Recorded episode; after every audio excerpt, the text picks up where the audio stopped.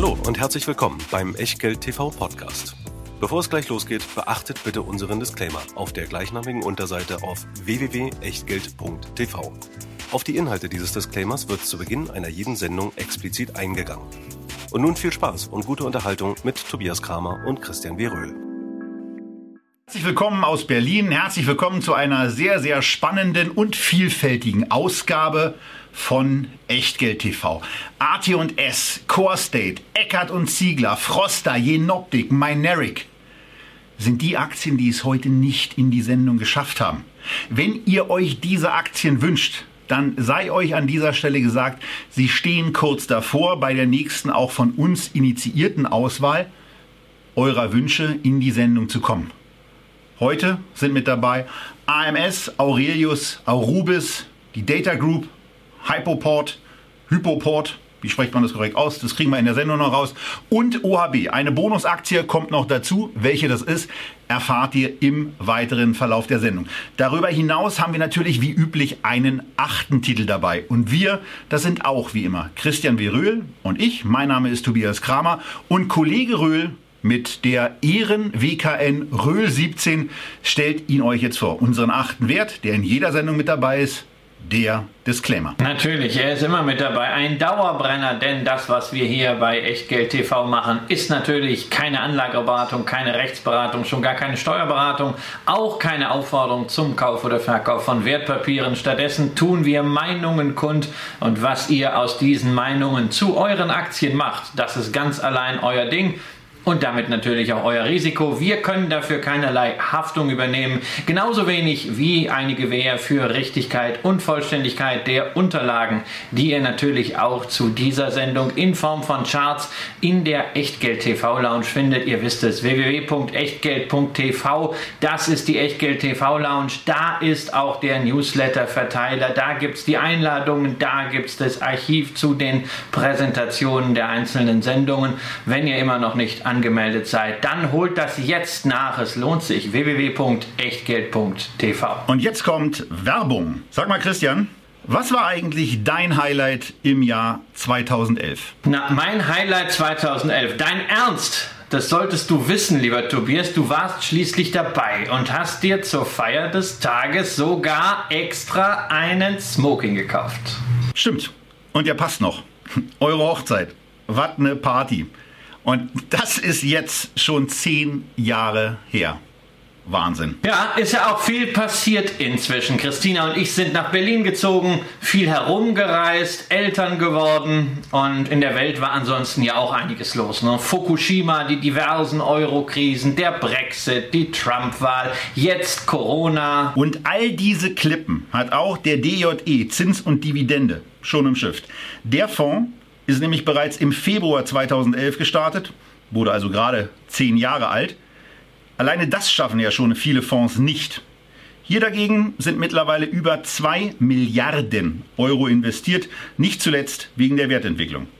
Wer seit Anfang an mit dabei war und seinerzeit 10.000 Euro investiert hat, kommt jetzt auf 17.555 Euro. Wobei es sich ja nicht um ein reines Aktieninvestment handelt, sondern Nomen est Omen um einen Mix aus Zins und Dividende. Und weil Dividende eben nicht der neue Zins ist, heißt das Anleihen und Aktien.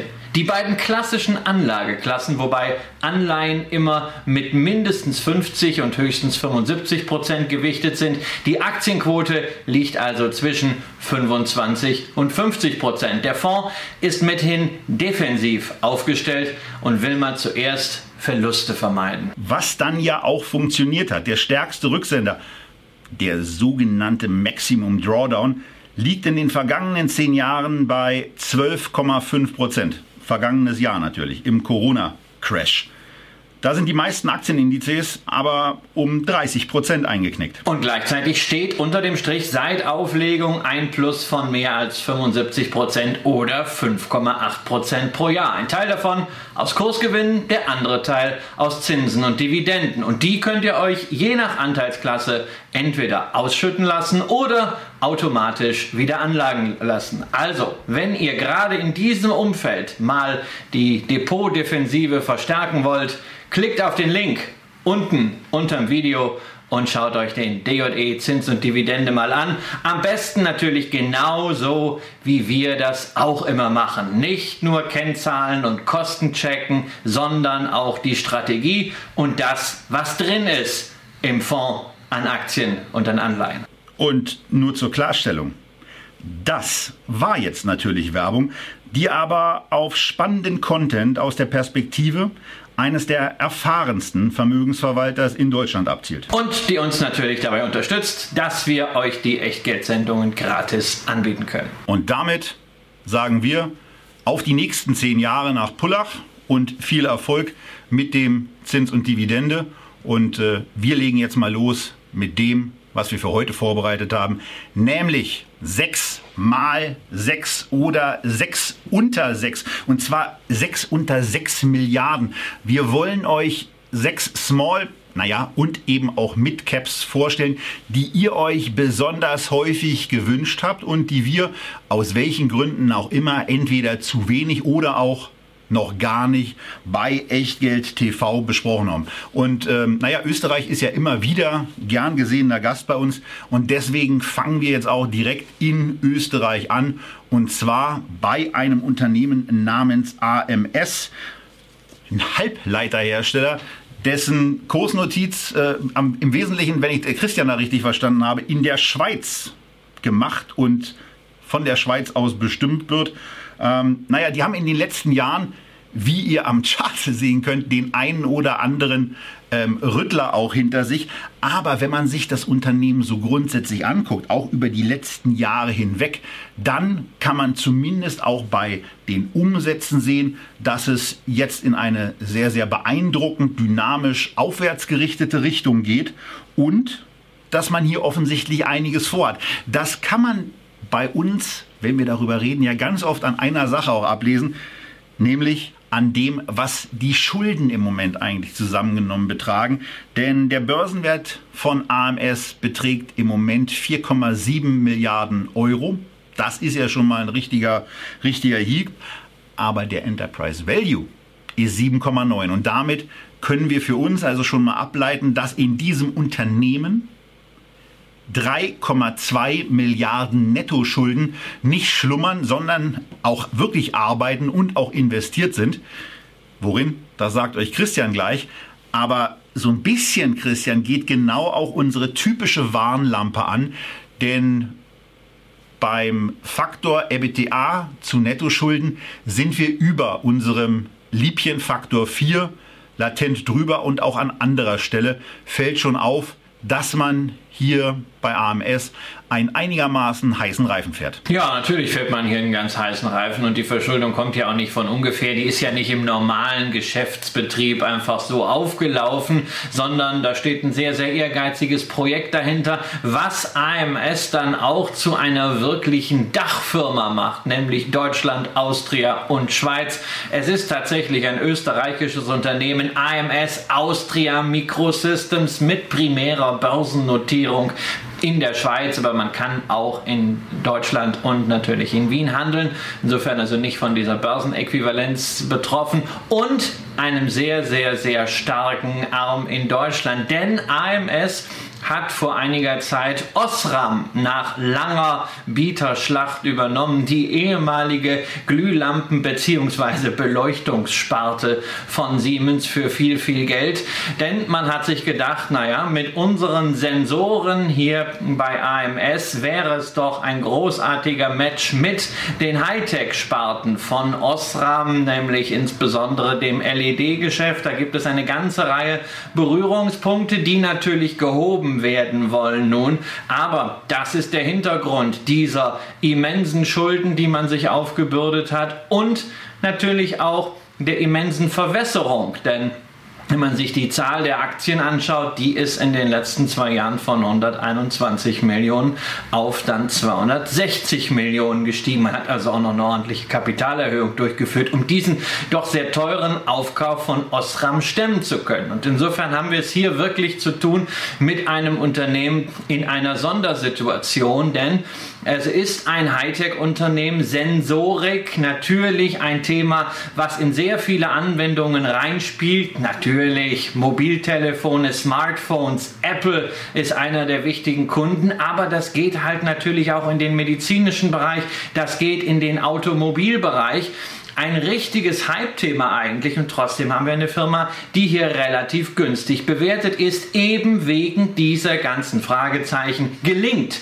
dieser immens ambitionierte Plan, Osram zu integrieren, das Beste daraus zu nehmen, um in der Sensorik noch weiter zu kommen, um sich auch zu diversifizieren? Oder ist man zu hoch gesprungen, hat sich zu viele Schulden aufgeladen? Und irgendwann, wenn vielleicht auch die Konjunktur mal dreht oder mal schwächelt oder ein großer Kunde abspringt, dann kann das Unternehmen natürlich sehr, sehr schnell in Bedrängnis kommen. Ja, also für mich so ein, so ein klassischer Wert, wo ich ähm, nicht so genau reinschauen kann und äh, stattdessen dann lieber auf etwas zurückgreifen würde, was entweder größer ist, deswegen ja auch eine Intel im Depot. Und ähm, ansonsten würde ich da, glaube ich persönlich, lieber auf eine ETF-Lösung schauen und dann auch investieren. Wir hatten euch da ja schon mal was vorgestellt. Christian, wie ist es bei dir mit der AMS? Ist das bei dir eine Position im Depot oder äh, ist diese Aktie tatsächlich mal an deinem Depot vorbeigekommen? Nein, nein, nein. Also es gibt ja genügend Aktien, die an meinem Depot vorbeigehen. Das ist für mich auch nicht so das klassische Venture-Thema. Ich schaue sie mir sehr, sehr intensiv an, weil ich damals diese Osram-Geschichte natürlich intensiv verfolgt habe. Es wurde ja auch inzwischen ein Gewinnabführungs- und Beherrschungsvertrag für Osram abgeschlossen. Ähm, und weil ein befreundeter Investor dort äh, sehr, sehr davon überzeugt ist. Ähm, es ist ein unglaublich spannender Investment Case. Das ist so eine Hop- oder Top- Geschichte. Ähm, es ist extrem schwierig, mit den Zahlen zu arbeiten. Äh, allein wenn du den letzten Jahresüberschuss und äh, die Ergebnispräsentation von AMS anschaust, dann hast du halt äh, auf der einen Seite da stehen ein Ergebnis, das sie melden, ein äh, Net Income von 282 Millionen Euro und dann ist da halt so ein kleines Sternchen wieder dran. Ne? Adjusted und dann guckst du rein, dann brauchst du erstmal eine Brille und dann musst du noch mal ganz nah gehen, weil weil es sieht erst aus wie Fliegendreck, was hinter diesem kleinen Sternchen steht. Und dann ist da ähm, nach Integrationskosten, nach Übernahmekosten, nach anteilsbasierter Bewertung, blub, blub, blub, ähm, okay, aber nach normalem Rechnungslegungsstandard IFRS bleiben da minus 100 Millionen stehen. So, was ist denn, wo ist denn jetzt die Wahrheit? Und wir haben das in den letzten Jahren auch schon, eine sehr hohe Abweichung zwischen den Ergebnissen und den adjustierten Ergebnissen. Folglich wahnsinnig schwierig zu bewerten, aber die Fantasie liegt natürlich natürlich darin, dass ein industrieller Aufkäufer sich diese Sache in ganz anderer Form zutraut, dort auch mehr Einblicke hat, wie gut denn diese Sensorik-Applikationen wirklich sind und dann dafür Geld auf den Tisch legt. Es ist jetzt nicht eins zu eins das Gleiche, ähm, was wir gesehen haben bei Dialog Semiconductor. Nur, dass man da aber mal die Dimensionen sieht. Dialog Semiconductor, ja auch einer der wichtigen Zulieferer von Apple, wurde kürzlich von einem japanischen Konzern übernommen auf Basis einer Bewertung Unternehmenswert zu EBITDA 24. Also das 24-fache äh, äh, des EBITDA. Wir haben hier aktuell die Bewertung von 11. Das heißt, wenn man irgendwie nur versucht, da einen ähnlichen Transfer zu machen, dann kann es sein, dass eine AMS aus diesem Kalkül durchaus das Potenzial hat, sich zu verdoppeln. Allerdings muss man auch ganz offen sagen, die Risiken hier ist, sind beträchtlich. Insofern ist es für mich keine Alternative zum Halbleiterinvestment, zur Taiwan Semiconductor oder zum ETF, wie du erwähnt hast, sondern das ist etwas für Investoren, die eine ganz glasklare Meinung zu dieser einen Chance, zu diesem einen Unternehmen haben und auch haben müssen. Wenn man die nicht hat, muss man es lassen. Das war's zur AMS und damit gehen wir in einer lustigen kleinen Abfolge von AAA, heute eben nicht Apple, Amazon und Alphabet, sondern AMS, Aurelius und Aurubis und wir sind bei der zweiten Aktie angekommen und das ist nach der AMS die Aurelius, die äh, ebenfalls, wie es an der Börse gelegentlich so üblich, eine sehr, sehr wilde Berg- und Talfahrt hinter sich gebracht hat. Die Aktie in der, in der Spitze bei knapp 70 Euro gewesen und äh, hat sich dann im Tief äh, mal die 13 Euro angeguckt oder sogar die 12 Euro. Denn da stand die Aktie in etwa am 2.11.2020, kurz bevor das Unternehmen mitgeteilt hat, dass ähm, doch der Net Asset Value den man eigentlich so mit sich herumträgt, bei umgerechnet 30,90 Euro sei oder, um mal in Eurobeträgen mal zu sagen, 950 Millionen Euro schwer sei, also eine knappe Milliarde. Das äh, fand der Kurs dann irgendwie auch ganz interessant, fand der Kapitalmarkt also interessant. Der Kurs ist dann noch äh, um den 12.11. herum, als diese Meldung herauskam, auf 16 gestiegen bis zum 1.3., also zehn Tage vor dieser Sendung, war der Kurs dann bei 20 angekommen. Und jetzt, während wir dieses, diese Besprechung, diesen Check von Aurelius aufnehmen, am 10.3., 2021 ist der Kurs über die Marke von 25 Euro gesprungen. Ein insgesamt sehr, sehr, naja, äh, intransparent wirkendes Beteiligungsunternehmen mit äh, sehr, sehr vielen Ausprägungen und sehr, sehr vielen Aktivitäten, die man da so hat. Äh, die aber interessante Sachen auf ihrer Website veröffentlichen. Also auch die Präsentationen, die man dort sieht, lassen einen gewissen Einblick zu. Man präsentiert sich auch auf Kapitalmarktkonferenzen, vielleicht ja irgendwann auch mal bei ir.echtgeld.tv. Aber Christian, ähm, was ist so die Erklärung dafür, dass gerade in den letzten Tagen da auch nochmal so ein Move äh, in die Aktie reinkam? Du hast da bei der Vorbereitung ein Interview entdeckt, was von Unternehmensseite gegeben wurde. Du darfst ja grundsätzlich mal eins nicht vergessen. Ähm, du hast einen Net Asset Value hier erwähnt, der zwar der aktuellste ist, aber dieser Net Asset Value 30,90 Euro stammt aus dem Abschluss per 30.09.2020. 2020, ist also inzwischen auch schon wieder fünf Monate alt. Und in diesen fünf Monaten ist natürlich eine Menge passiert.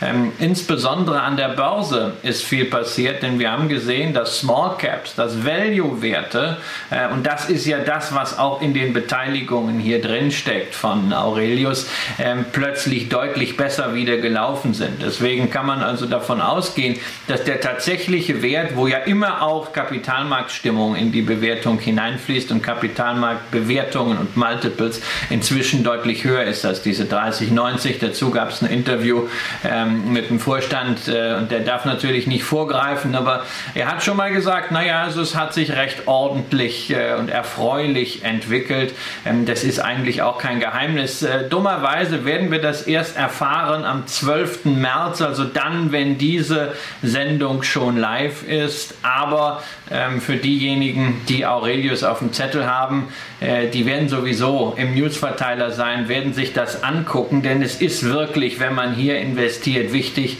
ähm, dass man sich sehr, sehr genau mit dem Unternehmen beschäftigt hat und auch, dass man im Grunde überzeugt ist, nicht nur vom Geschäftskonzept, sondern von dem, was das Team hier macht. Du hast das gerade so gesagt, ja, Beteiligungsgesellschaft und so.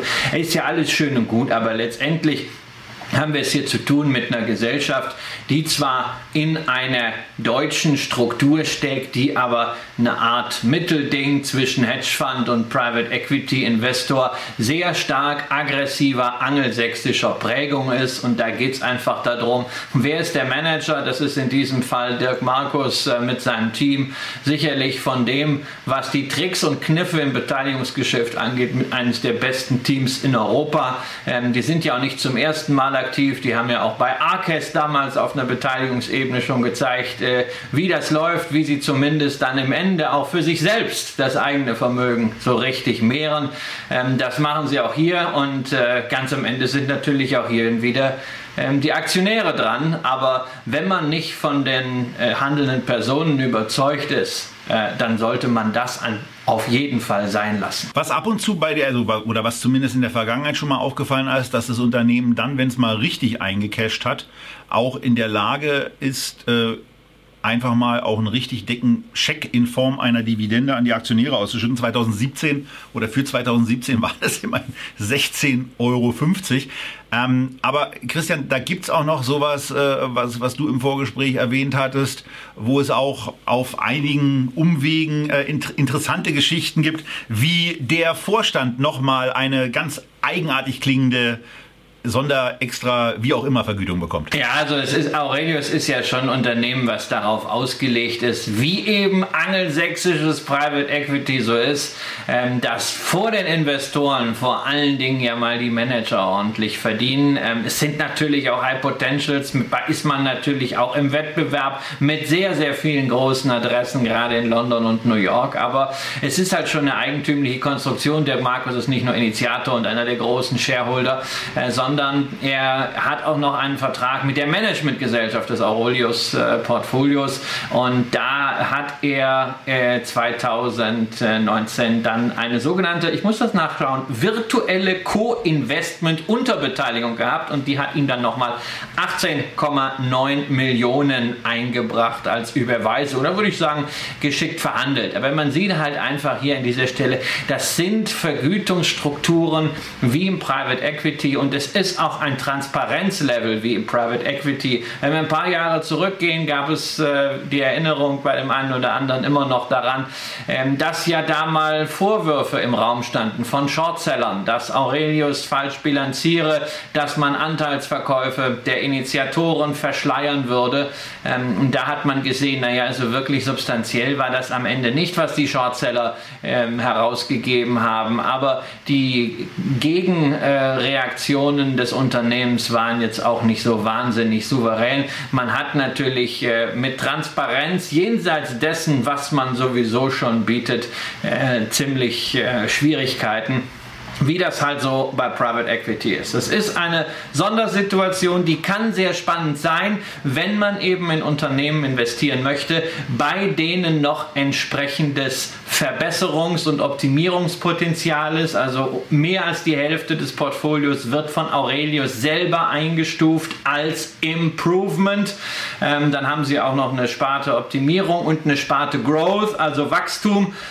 Aber wenn ich mir anschaue, dass bei Wachstum zum Beispiel die Hansejachts dabei ist, die ich in der Betreuung habe für die DSW als Stimmrechtsvertreter und die letzte Hauptversammlung bei Hansejachts äh, hatte unter anderem zum Thema einen Kapitalschnitt zu beschließen, weil das heftige, also eine, eine Verlustanzeige, sorry, äh, zu erstatten, weil das heftige Grundkapital verloren gegangen ist. Da muss man sagen, also Growth, äh, da meinen wir wahrscheinlich was anderes als Aurelius normalerweise. Das sind schon sehr, sehr, sehr spezielle Situationen und dementsprechend es ist keine Aktie, die man einfach nur kauft, weil sie in der Vergangenheit mal eine sehr hohe Dividende gezahlt hat. An dieser Stelle sei natürlich auch noch erwähnt, dass ähm, wir bei einer Nennung von Gehältern äh, uns die genauen Vergütungsstrukturen äh, nicht immer angucken können und hier auch nicht angeguckt haben, wie das sich genau zusammensetzt und äh, wir auch unterstellen, dass es dafür einen kräftigen Grund gibt. Die, die, Art, die, die, Art und Weise, die Art und Weise ist halt, es las sich halt ein bisschen eigenartig. Und Christian zum Grund? Naja, es gibt einen Grund, es gibt einen, es gibt einen entsprechenden Vertrag. Ja, das Grundgehalt von äh, Dirk Markus ist sehr, sehr gering bei der Managementgesellschaft im Vergleich zu Private Equity äh, Fixgehältern. Und deswegen hat er halt noch diese virtuelle Beteiligung zusätzlich zum Shareholding dazu. Ja, das ist damals gut mal aufgesetzt. Ja, ich kann das das doch niemandem äh, verdenken, so etwas zu tun, weil man darf ja nie vergessen, er könnte mit seinem Know-how natürlich auch bei x anderen Private Equity Gesellschaften anheuern, wird er wahrscheinlich nicht tun, weil er ein Freigeist ist, ein Unternehmertyp, aber äh, man sollte halt wissen, es ist nicht äh, einfach eine Aktiengesellschaft, wo alle im selben Boot sitzen und äh, das Management einfach dadurch incentiviert ist, dass man genügend Aktien hat und damit an einer Dividende partizipiert, wird, sondern bevor es dann an die Dividende geht. Und die Dividendenzahlung wird ja höchstwahrscheinlich, wenn man sich so die Zahlen anschaut, dieses Jahr wieder aufgenommen, ähm, sondern wo man vorher schon mal ein bisschen was rausnimmt, wie das ja auch bei anderen Gesellschaften der Fall ist. Für mich persönlich werdet ihr euch wenn ihr uns öfter zuschaut, nicht drüber wundern, in meinem etwas fokussierteren Portfolio mit 25 Einzeltiteln in etwa kein Wert, den ich da unbedingt dabei haben muss. Da gibt es für mich deutlich interessantere Unternehmen. Eins davon, äh, was zumindest in einem ähnlichen Bereich äh, aktiv ist, hat ja seinen Sitz in Japan, ist auch ein bisschen größer. Aber Christian, bei dir ist ja das Depot ein bisschen ähm, äh, A, größer und numerisch, numerisch äh, auch intensiver. Ja, aber du tust, also ich meine, das, das ist ja auch etwas, das kriege ich in jeder Sendung immer zu hören, dass ich über 100 Einzelwerte habe. Davon sind halt 30 Mittag-Werte. Es ist ungefähr so, als wenn du, als wenn du hingehst und sagst einem, einem, der ein MSCI hat, ey, du hast ja 1400 Aktienwerte, du läufst ja mit der Schrotflinte durch den Wald. Hey, ich leiste mir einfach den Luxus, in eine Art Personal Index, Personal ETF zu investieren. Aber ich will natürlich auch nicht in jeder Sendung wieder äh, äh, das äh, erzählen und in jeder Sendung als der Dodel hingestellt werden, der mit der Schrotflinte über, äh, übers Börsenparkett läuft. Na, ich glaube, ja? keiner, es keiner unterstellt, dass du Nein, es ist, einfach, ist, eine, ist nur eine andere, ist eine andere Herangehensweise. Ähm, und äh, man kann, das ist ja der Unterschied. Auf der einen Seite haben wir äh, ähm, sehr fokussierte äh, Ansätze, wie das zum Beispiel dein Depot ist, mit dem Anspruch, sehr vieles richtig zu machen. Und dann haben wir viele Anleger, die sagen, naja, ich möchte einfach nicht möglichst möglichst viel falsch machen und die kaufen ETF ja, oder kaufen Fonds. Und ich sage, weil sie eine automatische Streuung haben. Und ich sage mir halt, naja, also ich möchte nicht unbedingt was von der Stange haben. Ich mache an der einen oder anderen Stelle halt mit dem Fonds, an der einen oder anderen Stelle mit dem ETF. Und wenn ich sage, auch in dem Bereich interessieren mich zehn Aktien, dann kaufe ich mir halt die zehn Aktien und lege sie mir hin. Dadurch kommt die Zahl hin. Das sieht dann immer am Ende so wahllos aus, ähm, ist es aber gar nicht. Genau, wahllos nicht. Und bei dir ist ja auch noch eine andere Position dabei. Ähm, das ist deine, deine konsolidierte Privatbankenposition, äh, an die ich mich auch meine zu erinnern. Das sind, glaube ich, auch zehn Titel oder sowas. Ne? ne? Das sind so die, die, die die separaten quasi Extra-Portfolien. Wenn es da einen ETF, einen ETF gäbe oder der auch günstig wäre, dann äh, würde es von 10 auf eine WKN zusammenschnurren. Ja, auf der anderen Seite, und das ist ja eigentlich auch ein ganz spannender Exkurs, wenn wir jetzt bei Aurelius sind, genau solche Möglichkeiten hat man ja, dank der, dank der Brokerdichte auch da zu sagen, ich habe jetzt ein Depot, das ist extra dafür da, um wie in Christians Fall einfach ein Portfolio aus MedTech-Werten aufzubauen, weil man da sagt nach dem Motto, da, da, weiß man dann auch gar nicht so ganz genau, wenn man sich nicht äh, wirklich in der Tiefe mit beschäftigt, was es sein soll. Und dann kauft man eben mal 20, da hast du gerade 30 Werte gesagt? Ja. Okay, da kauft man dann eben mal einfach 30 Werte und lässt die dann liegen und guckt dann vielleicht alle Viertel oder halbe Jahre mal nach, was denn da so passiert. Wie oft guckst du in diesem 30er-Portfolio nach? Ich gucke einmal im Quartal nach und schau, wer, wer zu klein geworden ist und rausfliegt und ersetzt wird. Und dann ist das in der Tat, dann ist es in der Tat eine tolle Sache. Ne, dann ist es in der Tat eine tolle Sache, äh, sowas machen zu können und äh, davon profitieren wir ja im Grunde genommen alle. Aber für wen Aurelius interessant ist, viel Spaß und viel Erfolg damit und natürlich auch äh, im ureigensten Interesse aller Aktionäre, auch dem Unternehmen selbst. Dann gibt es gut gelaunte Aktionäre und gut gelaunte Aktionäre sind das Beste. Wir kommen zum dritten A, Aurubis. Und ähm, damit haben wir eigentlich äh, von unserer letzten Sendung, wo es um Inflation ging, den perfekten Übergang deswegen, weil wir hier einfach mal über den weltgrößten Kupferproduzenten sprechen. Und der ist hier in Deutschland zu Hause. Was äh, vor einigen Hintergründen jetzt nicht so besonders viel Sinn macht, weil es gibt ja Dinge, die in Deutschland sehr teuer sind und die man dummerweise für die Kupfergewinnung äh, relativ intensiv braucht.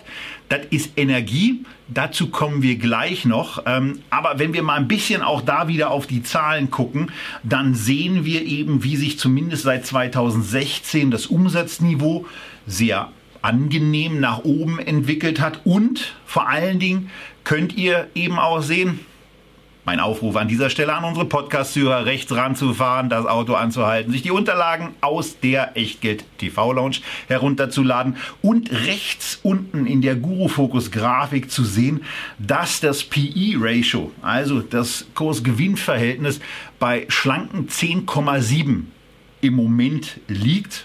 Äh, die 2000 20er-Zahlen stammen aus dem September. In den TTM-Zahlen ist schon das erste Quartal des neuen Geschäftsjahres mit eingearbeitet. Ähm, also 10,7 ist zunächst mal etwas, was äh, für einen, für einen ja, ertragsorientierten und auch einen Pre auf, an Preiswürdigkeit interessierten Investor wie mich ein ganz spannendes Thema ist. Und bei mir selber würde die Aktie nicht reinkommen, weil ich also Kupfer ist jetzt nicht Rohstoffe, ist jetzt nicht so mein, mein unbedingtes Thema und das Wachstum wäre mir persönlich auch ein bisschen zu gering. Und es gibt auch noch so das eine oder andere was, ähm, was hier bei Arubis einen, ein, ein, zumindest einen kleinen Schlagschatten wirft, obwohl das Unternehmen sehr, sehr gut geführt ist. Aber Christian, das Thema Energie, das ist schon etwas, wo man in Deutschland auch mal daran, ganz kurz daran erinnern darf, dass die Energiekosten im weltweiten, also im weltweiten Vergleich sind wir da meiner Meinung nach Spitze. Auf jeden Fall mit an der Spitze und äh, Kupferverhüttung ist natürlich ein extrem energieintensives Geschäft. Also nicht, dass man jetzt äh, darin einen Vorwurf erkennen solle, äh, Arubis würde nicht äh, effizient arbeiten. Also auf jeden Fall die Verfahren, die dort äh, verwendet werden, die sind natürlich hochgradig energieeffizient, aber es ist einfach die schiere Masse, die dafür sorgt, dass Arubis natürlich logischerweise einer der größten Stromverbraucher äh, in Norddeutschland dann ist. Man ist in Hamburg ansässig und äh, da ist natürlich Energiesicherheit ein ganz, ganz wesentlicher Punkt und deswegen hat man sich äh, damals schon in der Planungsphase Phase des Kohlekraftwerks in Moorberg zusammengetan mit Vattenfall, um da bestimmte Abnahmemengen äh, von dem Kraftwerk zu bekommen, dann hat man natürlich an der Stelle eine äh, Nachhaltigkeitsdiskussion. Man darf natürlich auch nicht vergessen, äh, erstens, es ist ein hocheffizientes, hochmodernes Kohlekraftwerk, also lange nicht das, was so auch in vielen Nachbarländern um uns herum ist. und zweitens, also wir haben die Energiewende ja jetzt gerade dann zehn Jahre hinter uns. Vor ziemlich genau zehn Jahren war das Atomunglück in Fukushima, woraufhin ja dann schleunigst unter dem Eindruck der Demoskopie von Frau Merkel entschieden wurde, wie Energiepolitik in diesem Land künftig aussehen muss. Und äh, da ist natürlich leider das Problem, dass man äh, in der Kupferverhüttung und in vielen Industriebereichen natürlich wunderbar mit grünem Strom arbeiten kann, aber eben nicht ausschließlich, denn wenn der Wind mal nicht bläst, kannst du ja nicht sagen, naja gut, also 80 Tage im Jahr ist laues Lüftchen, selbst oben an der Waterkant und jetzt gibt es halt einfach mal kein Kupfer, dann kannst du das Geschäft zumachen. Also insofern, das ist natürlich ein schwieriges Business an der Stelle. Ähm, auch natürlich äh, der Einkauf der Rohwaren, denn äh, die Arubis ist natürlich immer darauf angewiesen, dass man ausreichend Erze kriegt, äh, die man dann äh, entsprechend mit verschiedenen Verfahren verhütten kann und dann auch in Endprodukte wie zum Beispiel über die Waldstraße Kupferbleche, Kupferdrähte, Kupferspulen äh, verarbeiten kann. Ähm, insofern, also das ist ein, schon ein, ein wirklich schwieriges Business und dafür muss ich sagen, grandioser Erfolg, insbesondere wenn man sich das mal langfristig anschaut. Äh, die Firma ist an die Börse gegangen im Jahr 1998. Das war die Zeit, als ich äh, ein Neuemissionsmagazin gerade gegründet hatte, äh, nämlich das Going Public Magazin gibt es immer noch. Ich damals, ich erinnere mich noch, wie ich über die Norddeutsche Affinerie, so hieß die Firma damals, geschrieben habe. Und äh, Börsenkurs irgendwie 12 damals gewesen, also äh, bis heute in Summe mit den Dividenden. Ne? Es gab äh, inzwischen äh, über 20 Euro Dividende, also man hat mehr als das Doppelte des Kurses raus von damals und äh, in Summe besser als der MDAX. Das zeigt schon, selbst in diesem zyklischen Geschäft äh, hat man grandios abgeschnitten. Und es ist für denjenigen Anleger, der sagt, ich möchte was im Rohstoffbereich haben, aber ich möchte nicht mit einer Rio Tinto oder einer BHP Billiton arbeiten, äh, die wir ja in der Inflationssendung vorgestellt hatten, sondern ich möchte am liebsten was im eigenen Land haben. Wenn ich einen Weltmarktführer in Deutschland habe, Mensch, warum soll ich da nicht investieren? Äh, ist das ein herausragendes Investment für den Rohstoffbereich. Wobei einem immer klar sein muss, man hängt hier nicht so stark an den Rohstoffpreisen wie bei einer Rio Tinto weder im Positiven noch im Negativen. Christian hat es ja 1998 angesprochen. Die Website sieht auch so ein bisschen so aus, als ob sie noch von 1998 ist. Das kann man deutlich emotionaler machen, finde ich. Aber was, was Arubis auf jeden Fall macht, ist ganz interessante Erklärungen auch mal zu geben, wie sowas beispielsweise mit Gießwalzdraht, äh, was es da eben zum einen alles gibt und zum anderen auch mal in so einer Grafik dargestellt, wie das eigentlich im Zuge ähm, auch des Energieverbrauchs dann so äh, hergestellt wird. Keuler fand ich auch ein lustiges Wort. Ich weiß gar nicht, ob das so ausgesprochen wird, aber äh, ihr erfahrt auf der Website schon das eine oder andere.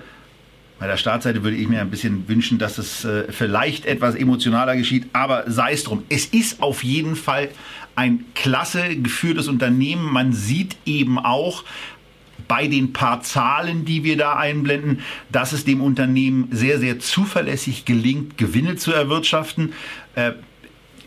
Äh, bei mir ist es so, ich, ich zucke ja dann immer so ein bisschen, wenn so ein Unternehmen auf einem Nettomargenniveau von ein bis zwei Prozent unterwegs ist, weil ich mir dann auch denke, naja, das ist dann schon, also da darf nicht so besonders viel schiefgehen. Wie schätzt du das ein? Ja, ist, natürlich, ist das, natürlich ist das auf Kante genäht. Das ist ja auch etwas, was zum Beispiel im Handel immer so ein Thema ist. Ja? Ganz geringe Marge, die kann auch ganz schnell weg sein. Und das hast du natürlich hier im verarbeitenden Gewerbe auch. Aber man muss hier einfach sagen, ähm, sie machen das schon sehr, sehr lange und sie machen das sehr, sehr erfolgreich. Also die Historie des Unternehmens geht ja ein paar hundert Jahre zurück, wenn man die ersten Vorläufer nimmt. Aber allein wenn man die Zeit seit dem Börsengang nimmt, also es gab ein einziges Jahr, ich glaube 2003 war es, wo man keine Dividende gezahlt hat. Die letzten äh, über zehn Jahre gab es immer mehr als ein Euro Dividende. Natürlich, beim zyklischen Unternehmen kannst du nicht erwarten, äh, dass da ein Dividendenaristokrat draus wird, sondern die haben eine relativ klare Maxime. Ein Drittel vom Überschuss ungefähr wird ausgeschüttet äh, und äh, das ist am Ende doch ein sehr, sehr erklecklicher Betrag, wie eben schon mal erwähnt.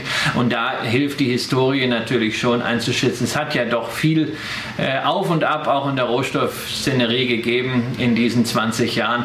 Und die Affinerie hat es gerade als sie auch schon am Kapitalmarkt war, immer geschafft, da gut durchzukommen. Auch dann mit Übernahmen an der einen oder anderen Stelle, dann auch mal mit einem sehr geharnischten äh, Sparprogramm. Man hat also im Unternehmen eine Kultur ähm, implementiert, wo auch unterschiedliche Manager in der Lage sind und waren, dafür zu sorgen, äh, dass man natürlich offensiv die Chancen von Rohstoffmärkten mitnimmt, aber dass man gleichzeitig äh, auch dann, wenn es wirtschaftlich nicht so läuft, äh, nicht auf Null fällt und jedes Mal der Konzern vor dem Aussteht. Ich halte es für ein sehr, sehr gut geführtes Unternehmen und nochmal als Zykliker über 20 Jahre bei all dem, was passiert ist, besser zu sein sein als der MDAX und der Wertentwicklung inklusive Dividende. Chapeau. Rubis war die dritthäufigst gewünschte Aktie bei den für diese Sendung herangezogenen Aktien.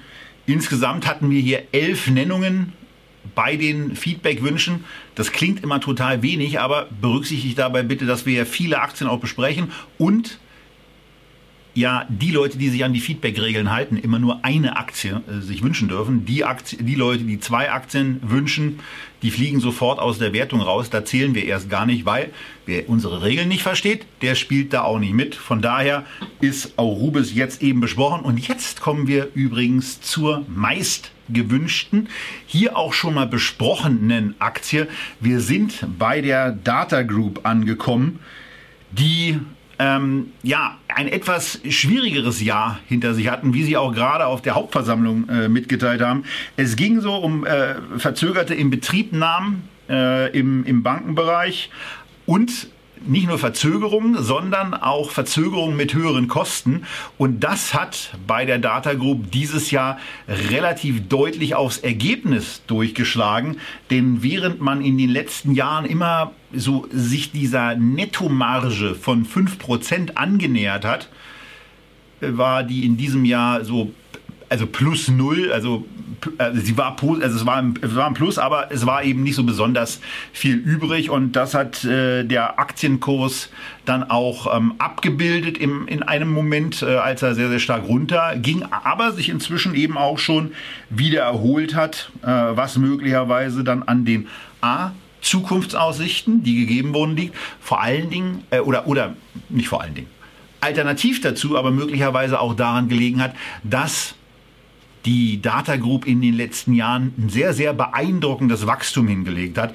Wenn ihr euch beispielsweise mal von 2015 die Entwicklung bis 2020 anschaut, dann seht ihr, wie der Umsatz angestiegen ist. Das entspricht einer Wachstumsgeschwindigkeit von 18 Prozent pro Jahr. Prognose für 21 16 Prozent. Aber das ist eben schon mal. Also 18 Prozent Wachstum muss man erstmal schaffen. Naja, also Wachstum schaffen ist das eine. Man kann Wachstum nach organisch schaffen oder man kann natürlich Wachstum auch kaufen. Ja, und also ich will ja die Leistung von Data Group überhaupt nicht in irgendeiner Form schmälern. Ne? Also unter, Unternehmen aus äh, dem Schwäbischen und dann auch äh, Eigentümer geführt ist ja eigentlich etwas, was mein Herz höher schlagen lässt. Aber man darf nicht vergessen, die haben in den letzten 14 15 Jahren 27 Übernahmen getätigt. Und äh, insofern hat man natürlich diese Unternehmen auch dann wohl ganz gut integriert, weil ansonsten wäre man längst irgendwie auseinandergeflogen. Aber man sollte schon erwähnen, dass hier Umsatz gekauft wurde in höchstem Maße. Aber sehr günstig, denn Schwaben sparen ja gerne beim Geld ausgeben und das hat die Data Group sehr, sehr gut geschafft, wenn ja. man sich auf die EBITDA-Multiples bezieht. Ja, also das ist, das ist übrigens interessant. Das hängen sie sehr, sehr raus. Also deswegen habe ich mich schon gefragt, was ist das eigentlich für ein Unternehmen? Ist das wirklich ein IT-Dienstleister äh, oder ist das eine Private Equity Gesellschaft, die äh, ähm, günstig Lucky Buys macht? Jetzt, warum sage ich Lucky Buys? Ja, Lucky Buys ist genau der Terminus, den man in äh, Geschäftsbericht und in der Analystenpräsentation nimmt, wenn man die Akquisitionen kommentiert und man zeigt dort wirklich die EBIT und EBITDA-Multiples äh, die man bezahlt hat in der Vergangenheit. Und da sehen wir wirklich also ein Achter äh, Multiple schon als das höchste der Gefühle, äh, Durchschnitt irgendwie so zwischen drei und vier. Äh, da muss man sagen, also Chapeau, da hat man nicht nur günstige Unternehmen bekommen, sondern man hat es dann auch geschafft, diese günstigen Unternehmen so zu integrieren, dass sie dann anschließend wirklich sehr, sehr ordentliche Wertbeiträge geliefert haben. Denn äh, Data Group selber wird natürlich entsprechend anders bewertet, ja, mit einem Kurs Kurs-Gewinn-Verhältnis in den, äh, in den 30ern aktuell, wenn man mal davon ausgeht, dass sie dieses Jahr zumindest wieder auf den Wachstumspfad äh, des Vorjahres zurückkehren. Ähm, das ist schon eine Leistung, die man dort äh, ähm, sich anheften kann.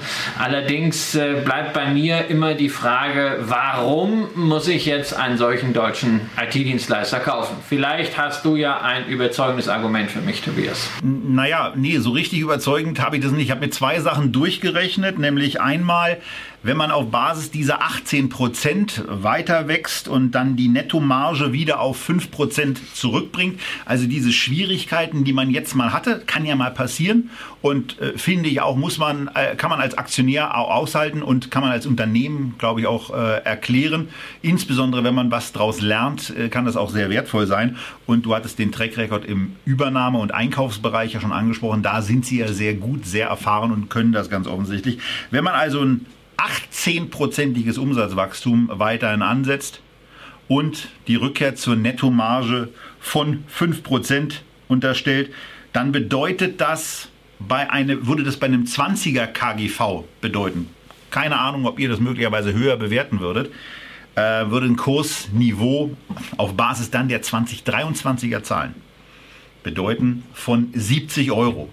Wenn man, wenn man hingegen nur in Anführungsstrichen die 16 Prozent, die jetzt für dieses Jahr auch in den Raum gestellt wurden, ansetzt, auch die Nettomarge von 5 Prozent unterstellt und äh, ein 15er KGV wagt anzusetzen, dann kommt da eben nur ein Kurs raus von 50 und von daher sind wir im Grunde genommen bei den, bei den, bei den äh, Kursausprägungen bei 50 äh, Euro im, im, im, unteren Bereich, was aber auch ein 16-prozentiges Umsatzwachstum unterstellt. Bei 70 Euro in einem, in einem stärkeren Wachstum, mit einer höheren Bewertung, vielleicht zu niedrig angesetzt. Weiß ich nicht. Also nicht das Riesenpotenzial. Herr Kramer möchte euch eigentlich sagen, wirklich Fleisch am Knochen ist nicht. Nee, und, und, er findet auch keinen Grund. Nee, und von daher, äh, da, da, mal, da, mal, da geht dann mal die Aufforderung auch ähm, äh, direkt ins Unternehmen an Frau Erning, an Herrn Schaber, an Herrn Schneck. Wenn Sie es uns erklären wollen, schreiben Sie eine Mail an ir.echtgeld.tv und ähm, vielleicht machen wir dann mal einfach ein Gespräch dazu, warum wir, Christian hat ja auch schon eine gewisse Skepsis im Ausgebracht, mir fällt es eben auch nicht so richtig äh, ein, warum man die Data Group Aktie im Depot haben sollte.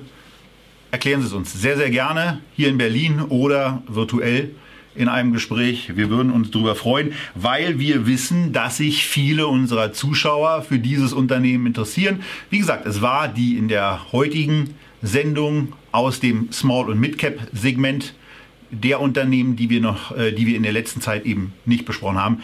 Die Aktie, die am häufigsten gewünscht war. Und äh, Vielleicht gibt es da ein paar Erklärungen zu. Aber wir sollten natürlich auch nicht vergessen, also dass Data Group eben nicht die einzige IT-Dienstleisteraktie am deutschen Markt ist. Ja, da haben wir eine CNET, da haben wir eine GFT, die auch im Finanzbereich aktiv ist, sehr stark. Dann haben wir eine KPS, äh, dann haben wir eine SNP, Schneider Neureiter Partner. Also es gibt so viele von diesen Firmen. Da ist für mich ja immer die Frage, wo ist da das Besondere? Wo ist der USP? Ja, und da muss ich sagen, bin ich am Ende wenn es um IT-Dienstleistungen aus Deutschland geht, doch wieder beim Dividendenadel, bei einer Firma, die seit langer Zeit damit überzeugt, sehr stark zu wachsen und immer die Aktionäre daran auch in angemessener Form zu beteiligen, die großartig geführt ist, die auch organisch sehr viel schafft, nämlich bei der Bechtle AG. Äh, die Bechtle AG ist um einiges größer, hat einen sehr, sehr stabilen Track Record ähm, und wird aber auf demselben Kursumsatzniveau zum Beispiel bezahlt wie eine Data Group, die im letzten Jahr ja dann, das darf man ja auch nicht vergessen, nach elf Jahren dann mal gesagt hat, also äh, Dividende gibt es jetzt nicht bei den schlechten Zahlen. Der Bilanzgewinn wurde auf neue Rechnung vorgetragen. Ähm, insofern, mir fehlt es da wirklich, also es gäbe für mich ein einziges Argument, warum ich Data Group kaufen würde, äh, nämlich wenn ich in Baden-Württemberg in einem Impfzentrum meine Corona-Schutzimpfung erhalten würde. Denn die digitale Infrastruktur für 60 Impfzentren in Baden-Württemberg, die kommt tatsächlich von, ihr habt es geahnt, Data Group.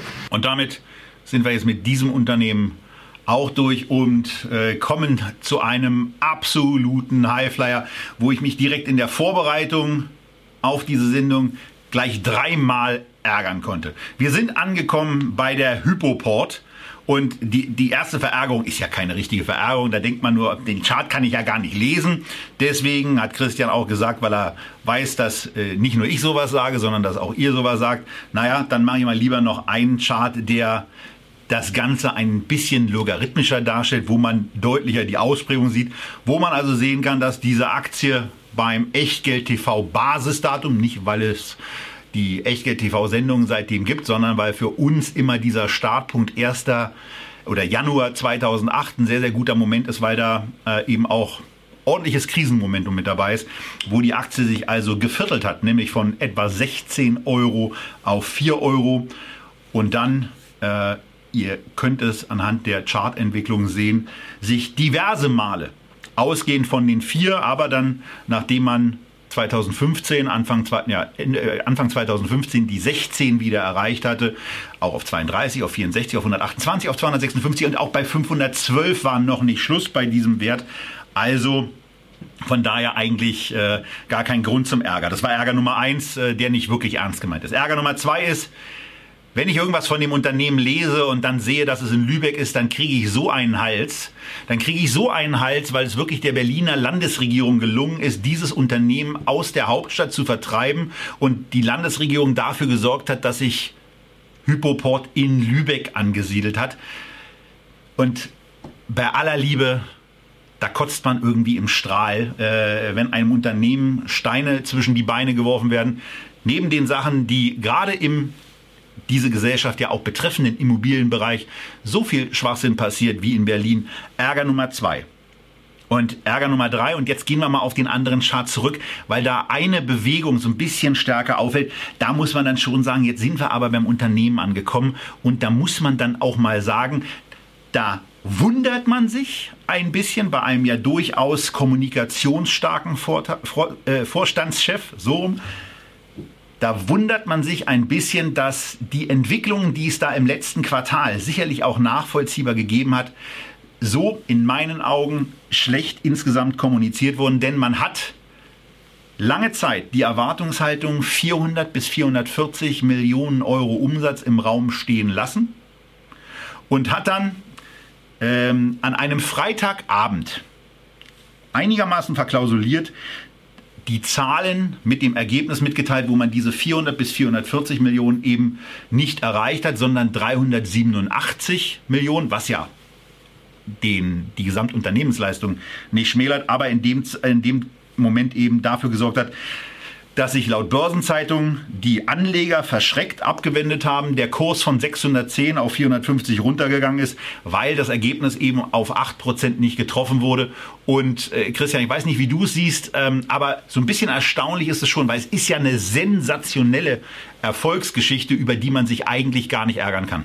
Ja, also deswegen weiß ich auch gar nicht. Also ich habe jetzt zumindest mal gelernt, du, du liest die Börsenzeitung. Das wissen jetzt auch schon mal alle. Das ist ja gut, weil die muss man sich ja auch leisten können. Also ich ja nicht, ich spare ja immer ganz viel. Und deshalb habe ich den. Ich habe ja auch das Handelsblatt nicht, ja. Ähm, das war das Erste. Aber also ich muss sagen, wenn ich auf dieses Unternehmen gucke und auf diesen Chart, ich weiß gar nicht, wie man sich da ärgern kann, sondern zuallererst kann ich nur sagen, Chapeau, Respekt. Da reden wir über einen inzwischen Milliardenwert, der aus dem Nichts geschaffen wurde. Von einem deutschen Unternehmer, Ronald Slapke, der vom Manager-Magazin Papa Fintech genannt wurde, was ein richtig schöner Begriff ist und der passt auch irgendwie, weil er nicht irgendwie so dieser alerte Start-up-Unternehmer ist, äh, ähm, der so äh, mit, mit langen Haaren herumphilosophiert und irgendwelche Investorengelder eingeworben hat und erstmal jahrelang Verluste geschrieben hat, sondern weil er wirklich dieses Unternehmen von null auf selber mit Arbeit, mit sehr viel Know-how und wachsenden Teams, super Leuten aufgebaut hat. Und zwar womit? Mit einem das ist auch sicherlich untypisch für den Fintech-Bereich, einem kooperativen Businessmodell. Die meisten Fintechs kommen doch hin und sagen, wir wollen Disruption, wir wollen die Banken wegfegen, die braucht doch keiner. Das kann ein schöner Ansatz sein, der ist sehr aggressiv, aggressiv nicht nur gegenüber der Branche, aggressiv auch vom operativen Stil her. Da werden es nicht alle schaffen. Slapke hat das ganz anders gemacht. Kooperativ ist er im Fintech-Bereich an Banken, an freie Finanzmakler herangegangen und hat gesagt, wir können mit unseren Plattformen im Bereich der Immobilienfinanzierung, im Bereich der Immobiliendienstleistungen, Immobilienschätzungen und der gewerblichen Dienstleistung rund um Immobilien euch vieles abnehmen. Wir können euch bei der Digitalisierung helfen. Wir sind sozusagen euer Enabler dafür und deswegen laufen auch inzwischen inzwischen 25 Prozent der Immobilienfinanzierung über Systeme, die vom Hypoport-Netzwerk zur Verfügung gestellt werden. Das muss ich sagen, das ist eine so großartige Leistung und die steht erstmal für mich ganz oben. Aus dem Nichts heraus einen S-DAX Wert erschaffen. Übrigens äh, lange Zeit jetzt das Schwergewicht im S-DAX. Wahnsinn. Und dann ist es natürlich für mich auch deswegen positiv, denn wir besprechen diese Aktie heute zum zweiten Mal.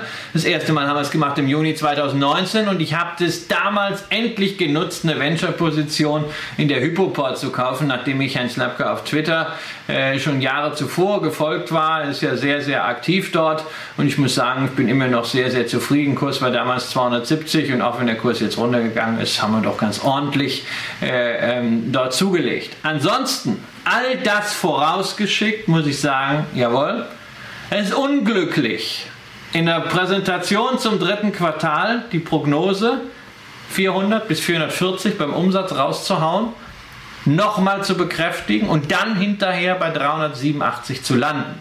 Denn bei einem solchen Unternehmen, bei dieser Bewertung, wo wir noch immer darüber reden, dass wir das Achtfache vom Umsatz haben und ein hohes zweistelliges, beziehungsweise wenn wir auch geringere Schätzungen für die Zukunft nehmen, dreistelliges Kurs-Gewinn-Verhältnis haben, ähm, da möchte ich natürlich eins sehen, Wachstum. Wachstum beim Ertrag, da kann ich immer noch sagen, wenn zu wenig rauskommt, okay, man gibt sehr viel Geld aus, um diese Versicherungsplattform weiterzubauen. Alles fein. Aber beim Umsatz möchte ich halt das Wachstum sehen, um die Bewertung zu rechtfertigen.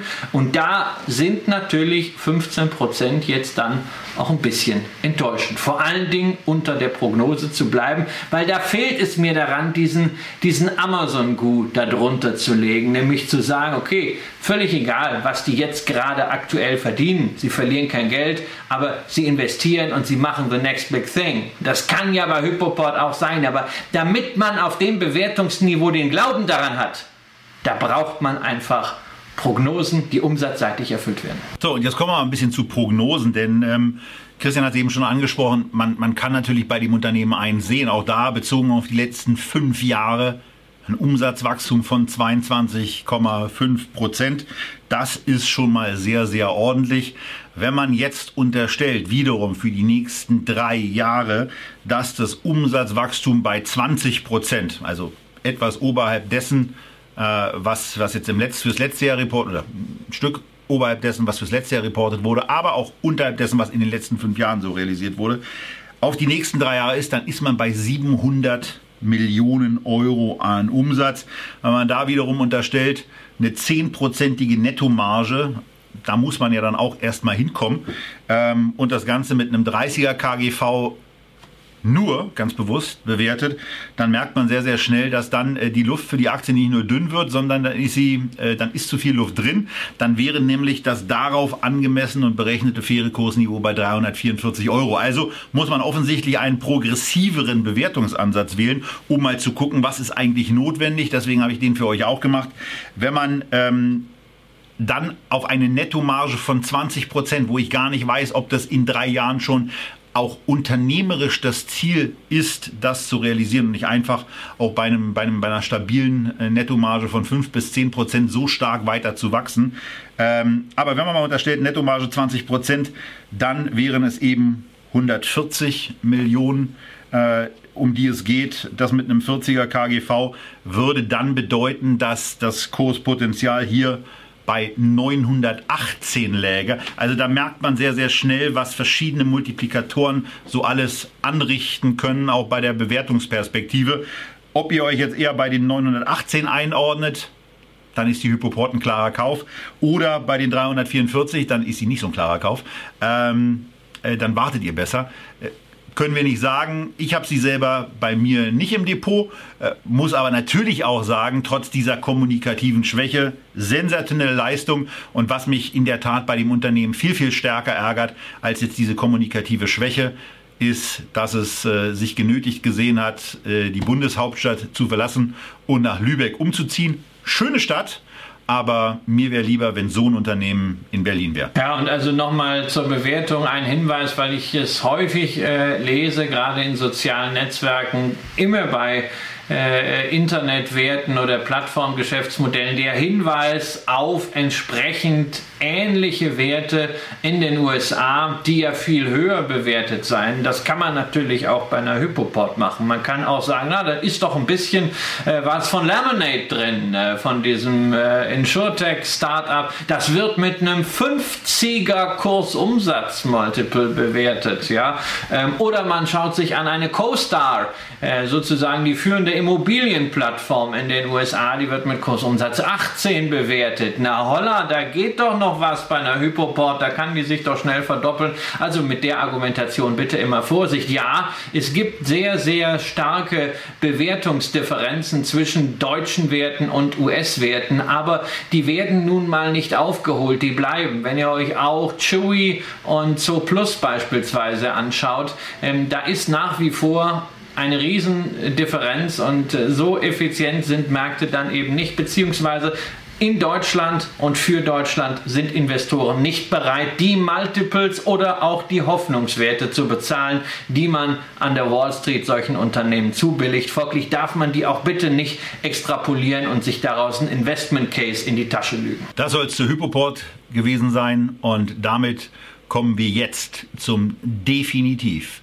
spannendsten Flughafenprojekt, was Deutschland eigentlich seit Jahrzehnten gesehen hat. Berlin ist ja nur deswegen spannend geworden, weil es ähm, äh, einige Aneinanderkoppelungen von Inkompetenzen gab. Aber das hier hat eigentlich das Potenzial, das spannendste Flughafenprojekt in der deutschen Geschichte zu werden. Denn aus Deutschland sollen im Jahr 2023 Raketen in den Weltraum starten. Und zwar nicht von irgendwas mit Elon Musk, sondern von der OHB. Christian. OHB hat eine sehr, sehr, es klingt schon wirklich putzig, äh, sehr, sehr schöne äh, Erklärung, äh, aber noch lustiger ist eigentlich der, der, der ältere Hintergrund der, der Namensgebung. Aber Äh, OHB äh, hat eine, eine, ist eine schöne Abkürzung von? Von Orbitale Hochtechnologie Bremen. Ja, das hört sich halt wirklich äh, gut an und es ist vor allem auch wirklich dann Nomen est Omen, denn wir reden hier wirklich über orbitale Hochtechnologie, über alles, was man braucht, um im Space arbeiten zu können, insbesondere was Satellitentechnologie angeht, aber auch natürlich Zulieferer für Raketen. Man ist bei sehr, sehr vielen Projekten dabei, bei sehr vielem, was von der ESA, von der Europäischen Raumfahrtbehörde initiiert wird. Aber man hat auch Kunden im Ausland. Inzwischen einen äh, Auftragsbestand von 2,3 Milliarden Euro. In Relation dazu, das Umsatzvolumen letztes Jahr wird knapp unter einer Milliarde Euro gewesen sein. Also man sieht, man ist für die Zukunft dort ganz gut ausgestattet. Und äh, ja, was daraus mal wird, hätte wohl niemand gedacht, als diese Firma einst unter dem Kürzel OHB gegründet wurde und als OHB noch stand für Otto Hydraulik Bremen. Ja, und äh, wenn, man, wenn man auf der Website ist, dann ist, ähm, dann ist zumindest schon mal dieser, dieser Eindruck äh, der unendlichen Weiten erkennbar. Wenn man dann in den Investor Relations Bereich geht, dann wird es ein bisschen dröger. Ähm, und äh, wenn man dann noch ein bisschen scrollt, dann wird es dann auch irgendwann sehr, sehr kurz. Christian, du hast ja in der Vorbereitung schon gesagt, dass Ad-Hoc-Mitteilungen die Angewohnheit haben, von Rechtsanwälten ähm, formuliert worden zu sein. Das sieht man auch an dieser Ad-Hoc-Mitteilung vom 20. Januar, in der es relativ trocken heißt, die OHB ist durch die Europäische Raumfahrtagentur ESA im Namen der Europäischen Kommission darüber informiert worden, dass das Angebot der OHB System für die Satelliten der zweiten Generation im Programm Galileo nicht erfolgreich war. Was steht hinter dieser Nachricht? Naja, es steht hinter dieser Nachricht mal wieder eine der Entscheidungen äh, der ESA. Ähm, insgesamt diese, äh, dieses europäische Galileo-Satellitensystem. Da war OHB in den letzten äh, Jahren für die gesamte erste Generation der Zulieferer, was die Satelliten und zugehörige Technologie angeht. Ähm, jetzt wurde die nächste Generation ausgeschrieben. Da ist man eben nicht mehr zum Zuge gekommen. Äh, und eine solche Ad-Hoc-Mitteilung, die ja auch ganz klar Bezug Bezug nimmt hier auf äh, Artikel 17 MAR, also Marktmissbrauchsverordnung. Äh, das ist eben keine Investor Relations News, sondern äh, das ist ein Enthaftungsdokument für Vorstand und auch Aufsichtsrat, nämlich dass man einfach klar macht, wir haben rechtzeitig kursrelevante Themen gemeldet. Das ist ein kursrelevantes Thema, ähm, aber man muss natürlich auch sagen, gerade in Relation zu dem Auftragsbestand, den man schon hat, den man auch mit anderen Kunden hat, ist, wenn die ESA natürlich sehr, sehr wichtig ist, ähm, die Europäische Weltraumbehörde, ähm, ist es dann doch nicht so, dass der Kurs jetzt zusammengebrochen wäre, äh, sondern es kam ein, ein bisschen kurzfristige Spekulation daraus, dass, es, äh, dass man es jetzt dann nicht bekommen hat. Aber das Unternehmen an sich steht natürlich herausragend gut da, nicht nur wegen des Auftragsbestands, sondern auch wegen des langjährigen Wachstums. Es ist allerdings, das muss man auch sagen, jetzt nicht diese Space Story wie wie eine Virgin Galactic. Es ist eben nicht ein Projekt, wo man sagt, Mensch, wir haben noch überhaupt keine Ahnung, funktioniert das überhaupt? Und wenn das dann funktioniert, wie viele Fantastilliarden lassen sich eigentlich damit verdienen? Und dann kann man, wenn gerade genügend Gier im Markt ist, natürlich solche Börsenwerte wie bei Virgin Galactic auch mal richtig nach oben jubeln, wie eine Rakete. Und entsprechend geht es dann auch wieder runter. Sondern OHB ist eben eine deutsche Firma, eine familiengeführte Firma. Über zwei Drittel liegen bei der Gründerfamilie, die überdies auch den Vorstand stellt. Und es ist eben eine Firma, die extrem solide, extrem sauber arbeitet und genau so kommuniziert. Präzise, seriös, auf den Punkt. Aber nicht in der Form, dass man jetzt die von den unendlichen Weiten nicht nur des Weltalls, sondern auch der Börsenbewegung träumen würde. Sehr seriös das Ganze und es wäre ein totaler Traum vor verschiedenen Hintergründen. A, dass es einfach cool aussehen würde, aus der Nordsee eine Rakete in den Weltraum starten zu sehen, dass Deutschland auf einmal mit so einer Geschichte auch die Nachrichten fluten kann. Und es wäre zum Zweiten auch ganz schön, wenn vielleicht mal ein Flughafenprojekt mit positiven Schlagzeilen und möglicherweise ja sogar fristgerecht dafür sorgen würde, dass wir wirklich in 2023 die erste Rakete vom Weltraumbahnhof initiiert in Bremen starten sehen würden. Das also zur orbitalen Hochtechnologie aus Bremen. Ist das, ist das, ist die Aktie für dich ein Kauf? Ist das was, wo du, wo du sagst, hey, komm, das ist doch günstig, das ist Value. Also man hat doch den Eindruck, dass du dich, dass du Space irgendwie magst, ja. Und du hast hier, also wenn du mal davon ausgehst, dass die jetzt, nachdem es ein paar Verzögerungen vielleicht im Corona-Jahr gegeben hat, nächstes Jahr wieder Richtung 2 äh, äh Euro beim Gewinn gehen, dann hast du hier ein 18er KGV für ein Spaceware. Ist das nichts, wo du sagst, hey, da lohnt sich zumindest mal ein Deep Dive, da gehst du rein und guckst dir das mal genauer an und vielleicht ist das was, wo du mal eine Position aufbaust und es so, so machst wie Guy Weiser Pratt, der legendäre Investor und Firmenjäger, der schon dreimal dabei war und sich tatsächlich an der Familie Fuchs die Zähne ausgebissen hat. Ist das was für dich? Was die Familie Fuchs zunächst mal extrem sympathisch macht, denn der Kollege Weiser Pratt ist jetzt nicht unbedingt ein Sympathiebolzen, um das mal äh, freundlich zu formulieren. Da ist ein Kotzbrocken. Also guckt euch die Schreiben an, die sind ja auch äh, im Internet dokumentiert, die er an OHB geschickt, ja, also, nee, also ich da bin ich einmal diplomatisch. da bin ich einmal diplomatisch und dann haut Rüli einen raus. Kotzbrocken, Guy Weiser Pratt. Schöne Grüße. Die Klagezustellung bitte direkt in die Friedrichstraße. Ähm, was wollte ich Ihnen sagen? Ich wollte eine Frage beantworten. Ja, also grundsätzlich, das ist ein Unternehmen, ähm, was ich auch total gerne mal hier erklärt hätte, weil Weltraumtechnologie von seriös wirtschaftenden Hanseaten erklärt zu bekommen und auch die Zukunftsaussichten und vielleicht auch die Wachstumschancen, die, Aktion, die auf Aktionäre noch warten. Das hätte ich in der Tat ganz gerne da vom Unternehmen erklärt. Auch da einfach mal ir.echtgeld.tv. Ähm, und die, die sich fragen, wann kommt denn da eigentlich die nächste Sendung, dauert nicht mehr so lange. Ähm, und äh, wir sind jetzt schon mit Encarvis äh, in der Vorbereitung des zweiten Termins und nehmen diese Sendung nach aktueller Planung noch im März auf. Weil es ist natürlich, ich habe natürlich nicht äh, vor, hier justiziabel jemanden zu beleidigen. Wenn das als solche aufgefasst werden sollte, nehme ich es selbstverständlich zurück. Du kennst meine Leidenschaft für Disclaimer, aber man muss einfach sagen, es verträgt sich schlichtweg nicht. Das Gehabe von aktivistischen Investoren in einer Familienfirma ist extrem schwierig. Die Firma ist im Auftritt und insgesamt so, wie sie aufgesetzt ist, auch dass sie keine Nettoschulden hat, extrem defensiv, ist also ein Gegenpool. Zu all denjenigen, die jetzt auch sagen, hey Space, das nächste super Thema und wahrscheinlich kommt Cathy Wood um die Ecke und will vielleicht mit ihrem nächsten ARC Space ETF auch bei OHB mal die Party starten. Es ist keine Partyaktie, sondern es ist halt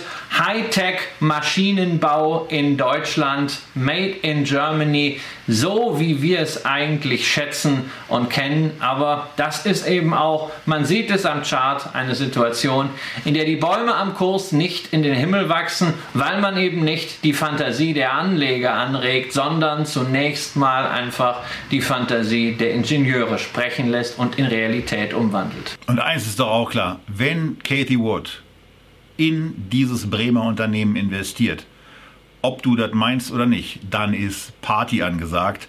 Das soll es zur OHB jetzt gewesen sein. Und damit sind wir bei dem zweiten Werbehinweis in dieser Sendung angekommen. Bei dem besten alten Bekannten, den es bei Echtgeld jemals gab, nämlich bei Scalable. Ja, denn falls ihr es schon vermisst habt, natürlich auch diese Sendung wird euch natürlich präsentiert mit freundlicher Unterstützung vom Scalable Broker, wo ihr die Möglichkeit habt zu zwei unterschiedlichen Depottypen. Entweder sagt ihr, hey, ich möchte ganz flexibel immer für 99 Cent handeln oder ihr macht's wie wir und entscheidet euch für die Flatrate 2,99 pro Monat im 12 Monats Abo und dann beliebig viel handeln vor allem aber investieren und besparen. 1300 ETFs, inzwischen glaube ich fast 5000 einzelne Aktien über GetEx. Dazu die Möglichkeit mit Zusatzkosten auch über Xetra, die Handelsplattform für Profis, zu agieren. Und wenn ihr dort mal hineinschnuppern und ein Konto eröffnen wollt, dann am besten gleich mit dem Link unter diesem Video.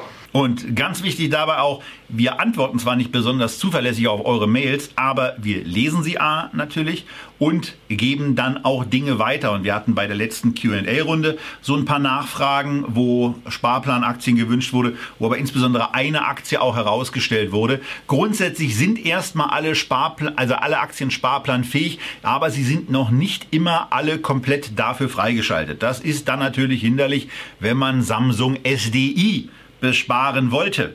Ich sage wollte, weil wenn man es jetzt will, dann kann man es jetzt auch machen. Also wenn ihr dieses, diesen, äh, diesen ja, Batterieklumpen dann einfach mal direkt in eurem Depot haben wollt und zwar auf der Ansparvariante, dann geht es auch und äh, die deutsche Industrie, da gab es irgendein Problem, was ich auch nicht so ganz genau verstanden habe, ist jetzt auch handelbar und wird dann irgendwann auch in dem Sparplanbereich angekommen sein. Das vielleicht mal als kleines Update dazu von denen, die ähm, uns dann gelegentlich auch äh, ihre Wünsche zukommen lassen, die dann immer direkt ins Scalable Team auch mit einer Kommentierung von uns weitergehen. Ähm, und äh, ja, also von daher immer einfach weiter und äh, das wird immer runder, das Angebot. Und eine Aktie, die bei Scalable sehr, sehr intensiv gehandelt wird, die stand auch auf eurer Wunschliste. Sehr, sehr weit oben, nämlich an Position 2. Und es ist die Warta-Aktie, also der Hersteller von diesen kleinen, nein, nicht von den AirPods, aber von etwas, was in den AirPods drin ist, nämlich kleine Batterien, die dafür sorgen, dass A, die Dinger laufen und äh, B, auch wieder aufgeladen werden können. Also ist wahrscheinlich die korrekte Bezeichnung gar nicht so sehr Batterie, sondern äh, Akkus, die von Warta hergestellt werden. Und ähm, grundsätzlich natürlich ein spannendes Unternehmen, was wir hier haben, was, und das erkennt ihr sehr, sehr unschwer im Chart, aber an der Börse jüngst relativ heftig und deutlich einen auf den Deckel bekommen hat. Christian, was war da los? Oh, was heißt denn jetzt auf den Deckel bekommen? Also ich meine, die Aktie, ich gucke ja immer so langfristig, ja. Die war es irgendwie zu 20 nach dem Börsengang gewesen und jetzt ist sie immer noch über 100. Ja, du das weißt aber also auch, dass sie in der Liste ja. der Transaktionen auch bei Ja, sie war auch 180 mal- sehr intensiv Ja, mit dabei war und so weiter. Sie war, bei 100, sie war bei 180, ja, und da ist ja der alte Spruch, ja, if you liked it at 180, you must love it at 110. Ja, also wenn ihr sie bei 180 toll fandet, dann müsst ihr sie ja lieben und müsst sie ja wegkaufen bei, bei 110. Ähm, wenn, warum macht das jetzt keiner? Das nährt mir natürlich wieder die Frage und den Zweifel, hat man denn damals bei 180 gekauft, wenn man der Meinung war, man möchte sich langfristig in einem Batteriegeschäft auf dem Niveau von 180 beteiligen oder hat man bei 180 gekauft oder auch bei 160 oder 170, wenn man dachte, na, irgendwann in den nächsten drei Wochen finden wir doch noch einen Idioten, der einem die Aktie zu einem noch höheren Preis abkauft, als ich jetzt bezahle. Die sogenannte Greater Fool Theory. Ähm, nährt den Hinweis, dass hier so ein bisschen die Wachstumsluft rausgegangen ist und äh, die Zahlen von äh, Warta waren großartig. Die Umsatzzuwächse, die man hier äh, gerade auch im letzten Jahr äh, lukrieren konnte. Man hat mehrfach die Prognosen angehoben, ist dann trotzdem noch mal oben drüber gelandet, also so das Gegenteil von Hypoport. Grandiose Geschichte, aber man hat ja etwas gemacht, ähm, was allen Growth-Fans äh, kurzfristig erstmal äh, die Zornesröte und die Schweißperlen ins Gesicht treibt, nämlich man hat gesagt, hey, wir haben Geld verdient und wir wollen jetzt auch mal etwas von diesem Geld an die Aktionäre zurückgeben. Wir zahlen jetzt mal Dividende. Tja, und also, wenn Dividende gezahlt wird, dann ist natürlich diese unbegrenzte Fantastilliarden-Fantasie nach dem Motto, was können die denn noch alles machen? Und wenn die jetzt ihre Gewinne noch dreimal thesaurieren, dann haben sie vielleicht die Weltherrschaft und dann könnten sie ja auch 400, 500 Euro wert sein. Tja, diese Fantasie ist dann eben einfach mal weg und das Unternehmen kriegt wieder so ein bisschen etwas Irdisches. Man hat also ein bisschen den Stecker gezogen. Tobias, du warst, glaube ich, auch der Meinung, äh, dass äh, Dividende für dieses Unternehmen zu der Bewertung ein Killer ist. Nein, Killer nicht, aber zumindest eine irritierende. Und ich finde, dass du da ein bisschen, ein bisschen, bisschen äh, viel Weichzeichner in, in deiner Beschreibung gibst ähm, und oder oder Kreide gefressen hast, was auch immer. Zunächst mal ist es doch so, dass wir gerade eigentlich in einer Situation sind, wo dem Thema Speichertechnologien ein irrsinniges Marktwachstum bevorsteht. Immer wieder mal zur Erinnerung dessen, was da so passiert. In dem Moment, wo sich ein Mensch einen Elektrowagen zulegt, vertausendfacht sich der Bedarf an Speicherkapazitäten, die er bei sich hat oder naja, in seiner Nähe geparkt hat. Ja, normalerweise habt ihr einen Laptop, ihr habt vielleicht ein, äh, was weiß ich, für ein Mobiltelefon und ähm, dann habt ihr auch so komische Knöpfe im Ohr und das ist es dann mit Akku. Viel mehr ist da nicht. Und dann kauft ihr ein Elektrofahrzeug, ihr braucht tausendmal mehr Speicherkapazität, wenn ihr mehr als 30 Meter fahren wollt. So. Und jetzt ist man in der Situation, dass wir hier einen Markennamen haben, ein Unternehmen, was in bestimmten Bereichen eben schon sehr, sehr weit vorne liegt. Und wo ich mich dann schon wundere, dass so ein Unternehmen in so einer Marktphase bei den Potenzialen und bei den Suchen, die ja auch aus der deutschen aufgewachten Automobilindustrie mittlerweile kommen, nach Speicherlösungen, dass da ein Unternehmen wie Warta auf die Idee kommt, 100 Millionen Euro nicht etwa in Forschung und Entwicklung oder in den Werkauf- oder Ausbau zu stecken, sondern an die Aktionäre ausschüttet. Mich wundert das, ich verurteile das ja nicht, aber in der Marktlage, in der Gesamtgemengelage, in der sich dieser Markt meiner Einschätzung nach und vor allen Dingen der Einschätzung der Experten, denen ich da gerne und regelmäßig zuhöre, wie Lars Thomsen, befindet, da ist es dann so, dass ich da etwas schockiert in der Tat zurückschrecke und mir denke, warum zum Geier schütten die denn jetzt Kohle aus und investieren nicht in Wachstum? Und ich kapiere es nicht.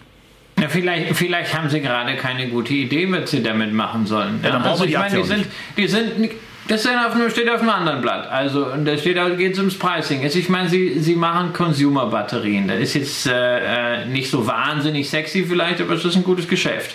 Äh, sie haben dieses wachstumsstarke Geschäft der Mikrobatterien. Dann haben sie ein im Consumer-Bereich noch angesiedeltes Energiespeichergeschäft. Ja. Warum verlangen wir jetzt von dem Unternehmen ja auch noch, dass es irgendwie die äh, Batteriesysteme für Elektromobilität revolutioniert? Vielleicht stellen sie fest, da haben wir jetzt gar nichts. Und warum sollen Unternehmen einfach nur investieren, investieren, weil es da gerade ganz großartige Sachen gibt? Das ist ja das, was ich sage. Du. Weil sie das am Kapitalmarkt auch relativ lange haben laufen lassen, dass genau diese Fantasie dazu geführt haben, oder diese Fantasie dazu geführt hat, dass der Aktienkurs bei 180 vollgepumpt war. Wenn es Unternehmen, um Gottes Willen, du hast vollkommen recht, wenn es Unternehmensstrategie ist zu sagen, dieses Internets, da fragen wir uns immer noch, warum sich das durchgesetzt hat. Und Elektromobilität kommt alles nicht. Wir machen mal schön weiter hier unsere AirPod-Batterien und, und sonstige Batterien und das ist ein gutes Geschäft. Gar kein Problem. Das ist ja zumindest eine Strategie. Das, was, ich ja, was ich ja schön finde, ist daran, dass man, äh, dass man jetzt diesen, diesen Himmel äh, mal ein bisschen geschlossen hat und nicht mehr sagt, oh, was könnten die ja alles machen? Ja, da wird die Firma ja wirklich mal interessant, weil du kannst jetzt eben, das ist eben so, das, das, äh, sie rutschen jetzt in die Schiene von OHB rein. Ne? Es ist jetzt nicht mehr so, dass man sagt, oh, die könnten ja theoretisch alles und hier und da, sondern du sagst, okay, du hast jetzt hier eine Firma, äh, wahrscheinlich Weltmarktführer im Bereich der Mikrobatterien, ähm, die produzieren richtig Cashflow damit. Und es ist ja nicht so, dass das Segment jetzt nächstes oder übernächstes Jahr vorbei ist. Wenn sie also da weitermachen, ist es, ist es doch ganz großartig. Nur dann kommst du dahin, dass du sagst, naja, du hast jetzt nicht mehr diese unlimitierte Fantasie, weil du alle möglichen Speicher- und Technologiebereiche der Zukunft da extrapolieren kannst, sondern du sagst einfach mal irgendwann, okay, das wird ein ordentlich wachsendes Unternehmen sein. Du kannst vielleicht sagen, ja, Kurs-Gewinn-Verhältnis 20, 22, 25 packst du da drauf, dann guckst du dir an, okay, dieses Jahr Analystenschätzungen etwa 380, vielleicht 350, vielleicht 4 ist ja ein dynamischer Markt, aber dann erkennst du irgendwie. Und ist auch, auch ein ja, tolles Ergebnis, also, also das soll genau, ja nicht mal ist ein tolles, ne? ist ein tolles. Ergebnis und dann kommst du dahin, dass du sagst, auch naja, also irgendwie vielleicht 80, 85 sind ein ganz fairer Preis für das Unternehmen. now are Dann hast talking, du auf, now are talking. Und dann hast du auf dem genau Niveau einfach die Situation, das kann einfach noch ein bisschen runtergehen, beziehungsweise